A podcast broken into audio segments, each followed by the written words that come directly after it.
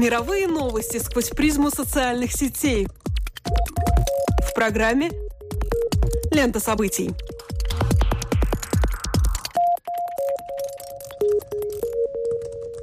Добрый день, дорогие друзья! Вы слушаете ленту событий на Латвийском радио 4. Меня зовут Алексей Гусев. А меня Роман Шмелев, и это еженедельный дайджест онлайн новостей. Здесь мы бросаем наш субъективный взгляд на самое актуальное из того, что происходило в мировой сети на этой неделе. Социальные сети, Facebook, Twitter, главные и интересные тренды обо всем этом в течение следующих 15 минут.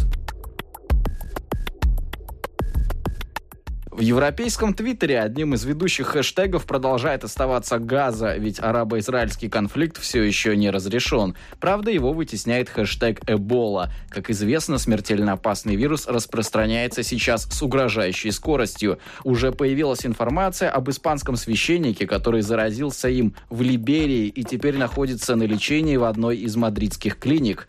То есть можно сказать, что болезнь добралась и до Старого Света. Между тем, по другую сторону Атлантики, по полным ходом идет обсуждение возможности новых воздушных ударов по Ираку. Как известно, это произойдет, если боевики доберутся до стратегически важного города Эрбил. Такое решение позавчера принял президент Обама. Ну а кроме того, Соединенные Штаты поглощены началом предсезонных игр Национальной футбольной лиги. Все обсуждают изменения в составах, новые стратегии и, конечно, предвкушают начало противостояний на поле. Ведь, как известно, американский футбол – это самая популярная спортивная дисциплина в Штатах. Штатах. Анализируя тенденции мировых запросов, сформулированных в системе Google, мы можем узнать о том, что самыми актуальными диетами на этой неделе являются диета Дюкана, яичная и 13-дневная, так что поспешите испробовать их все, пока они еще не вышли из тренда.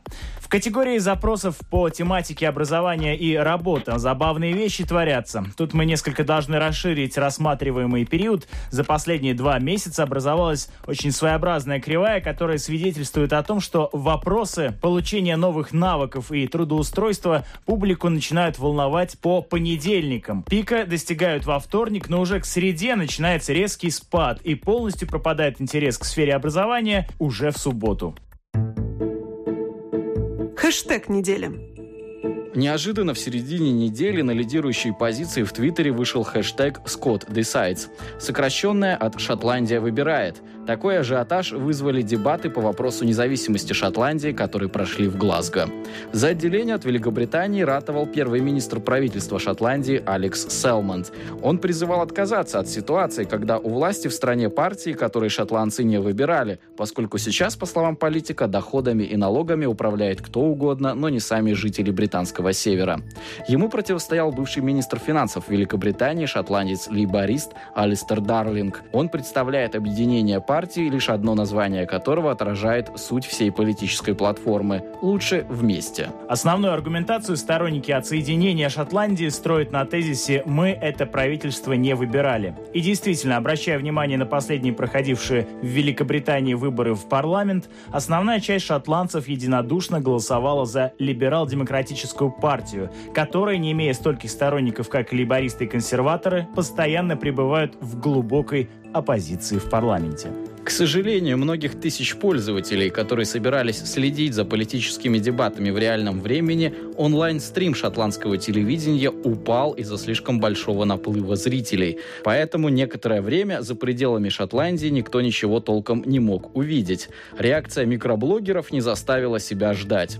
Кто-то написал, наверняка шотландское телевидение объяснит свою недальновидность и неспособность предсказать увеличение трафика тем, что это ведь политика и никому не нужны скучные дебаты. Впрочем, трансляции успели восстановить по ходу дебатов, и пользователи начали придумывать алкогольные игры, подходящие к случаю. Например, по совету одного из микроблогеров следовало пить каждый раз, как кто-то уходил от вопроса. По-видимому, все, кто принял участие в игре, опьянели очень быстро.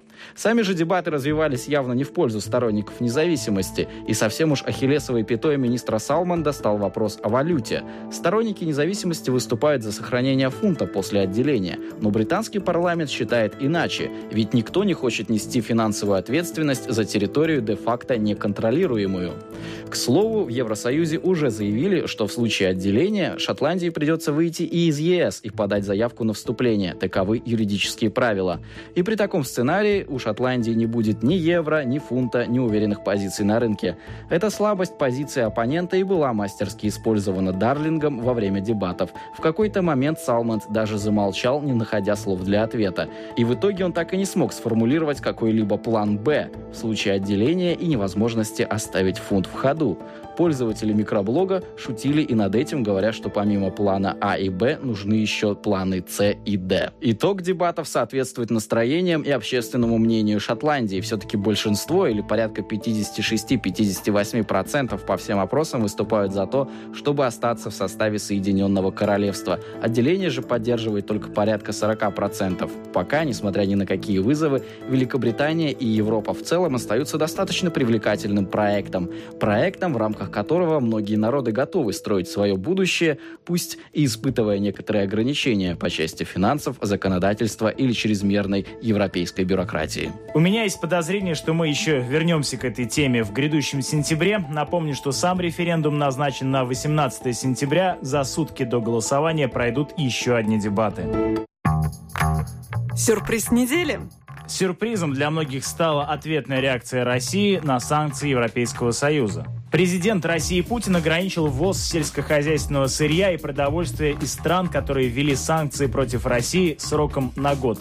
Давайте посмотрим на то, как эта тема обсуждается в интернете. Для некоторой части общества политика актуализировалась и превратилась из знакового информационного поля в нечто более ощутимое, просочившееся в их жизнь не только через телевизор, но и холодильник. Как пишет один из пользователей, американское виски, голландские сыры, немецкое пиво, австралийская говядина и греческие и маслины – вот катализатор того, что если вы не интересуетесь политикой, однажды она заинтересуется вами. По достаточно известным историческим причинам тема продовольствия является архетипической для российского общества, что, само собой разумеется, спровоцировало в буквальном смысле культурный взрыв, который выразился во множественных фольклорных формах – Интерактивный тест на гастрономическую искушенность и способность отделить названия диковинных сыров и видов колбасы друг от друга.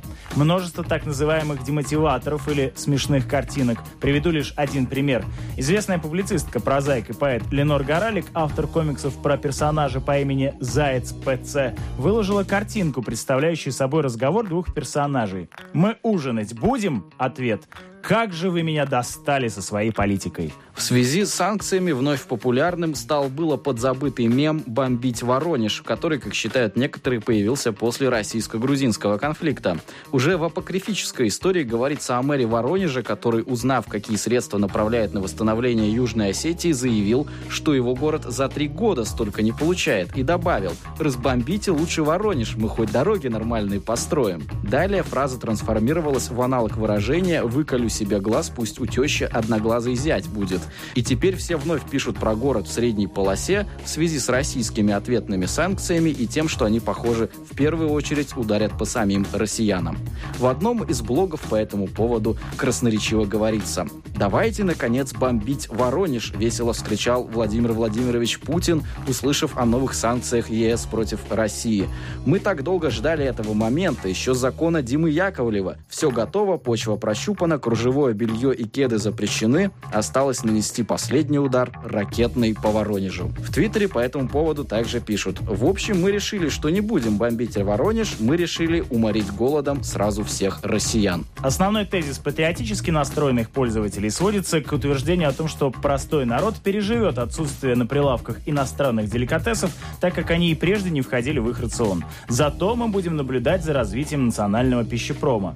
Либерально настроенная общественность, пусть и с некоторой иронией, вероятно вызванной тем, что политический контекст овеществляется в такой арблезианской форме, вновь сводит обсуждение к вопросу о своих главных ценностях, о свободах.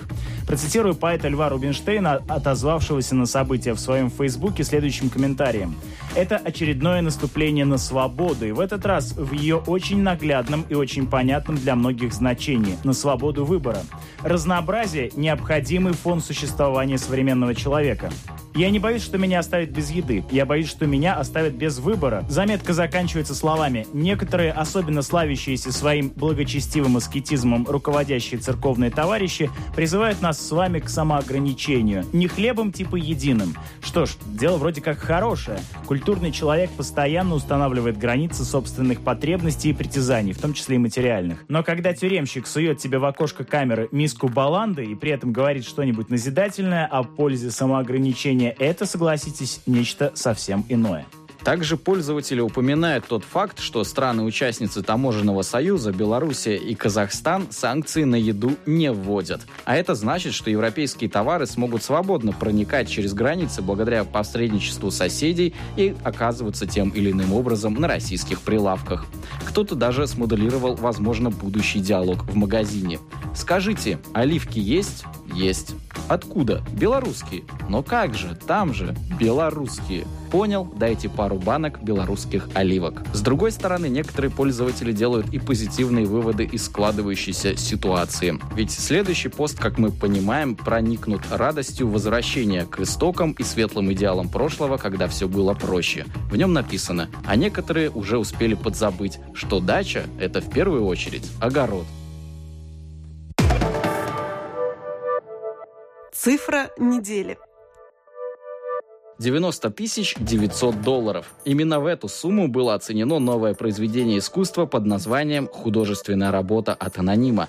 Что же представляет собой это произведение? Это скриншот с имиджборды 4chan, где запечатлен текстовой пост следующего содержания – Раньше искусство было тем, что превозносили. Теперь искусство может быть что угодно. Этот пост – искусство. В это трудно поверить, но распечатка фотографии с экрана, на которой изображены всего несколько фраз, оказалась выставлена на электронном аукционе eBay с минимальной ставкой в 500 долларов. И всего за 4 дня лот добрался до упомянутых выше 90 тысяч. Что это? Новый вид искусства? Желание заставить задуматься или просто троллинг? Многие пользователи сети склоняются к последнему варианту. Дело в том, что поставить 90 тысяч на электронном аукционе еще не значит их заплатить. Конечно, когда аукцион закрыт и пользователь, выигравший его, отказывается платить, то в его отношении могут быть применены жесткие меры. Это ударит по его репутации, и никто больше не захочет иметь с ним дело, а то его и вовсе удалят. Но вполне может оказаться и так, что счастливый победитель является, как принято говорить, фейком, и поэтому ему не стоит беспокоиться о возможных санкциях. Тем не менее, согласно опросу на одном из сайтов, чуть ли не три четверти пользователей считают, что скриншот с форчана может называться искусством, а это подводит нас к довольно интересным выводам. Возможно, о них нам уже довелось читать в небольшом эссе Ролана Барта 1967 года под названием «Смерть автора». И действительно, если скриншот с анонимного форума является произведением искусства, то где же и в какой момент мы находим его автора? Является ли автором тот, кто написал скопированное сообщение? Или тот, кто выставил его на электронный аукцион? Или же тот, кто согласился выложить за этот лот 90 тысяч. Может быть, автор находится в комбинации всех этих трех составляющих. И здесь не важно, что все эти действия могли быть осуществлены одним лицом. Это вопрос функции, которая определяет автора. В любом случае, мы наблюдаем чистую драматургию и, безусловно, захватывающее произведение, но его автор, если и не отсутствует, то точно ускользает от нашего взора. На что я хотел бы обратить внимание, так это на тот факт, что универсальным мерилом, указывающим на ценность произведения в данном данном случае выступают деньги. Разговор о предмете искусства переходит в плоскость обсуждения, стоит оно того или нет. Ценность произведения в такой риторике оценивается как комплекс средств и ресурсов, используемых для его создания, а также количество усилий, затраченных художником. Это, знаете, такое оценивание искусства в килограммах. Казалось бы, ответ на вопрос, могут ли деньги выступать критерием определения уровня гениальности художника, ясен. Но не тут-то было. В одном из обсуждений на Фейсбуке пользователь замечает, мы видим, что искусство становится субъектом экономических отношений. Дело зрителя оценить подобную абстрактную ерунду как предмет настоящего искусства. Происходит забавная метаморфоза. Заметьте, что внимание смещается с так называемого художественного объекта на динамику возрастающей цены. Выходит, что эффектом от деятельности этого художника явилось, конечно, не само изображение и даже не вложенный в него посыл, а тот ажиотаж, который был вызван кажущимся несоответствием цены и физической фактуры товара. В любом случае, этот пример свидетельствует о том, что как бы искусствоведы не стремились определить определить природу эстетики, повседневность все-таки требует по-бухгалтерски точного описания того, за что она платит. Кстати, по статистике, каждый пользователь Facebook в среднем имеет 130 друзей и отправляет 8 запросов на дружбу в месяц. Кроме того, ежемесячно он в среднем становится поклонником двух новых страниц. Подписывайтесь на сообщество программы «Лента событий» в Фейсбуке, чтобы следить за нашими обновлениями. Ищите нашу программу также на сайте латвийского радио 4 lr4.lv. С вами были Алексей Гусев и Роман Шмелев. До новых встреч по ту сторону сетевого кабеля, друзья.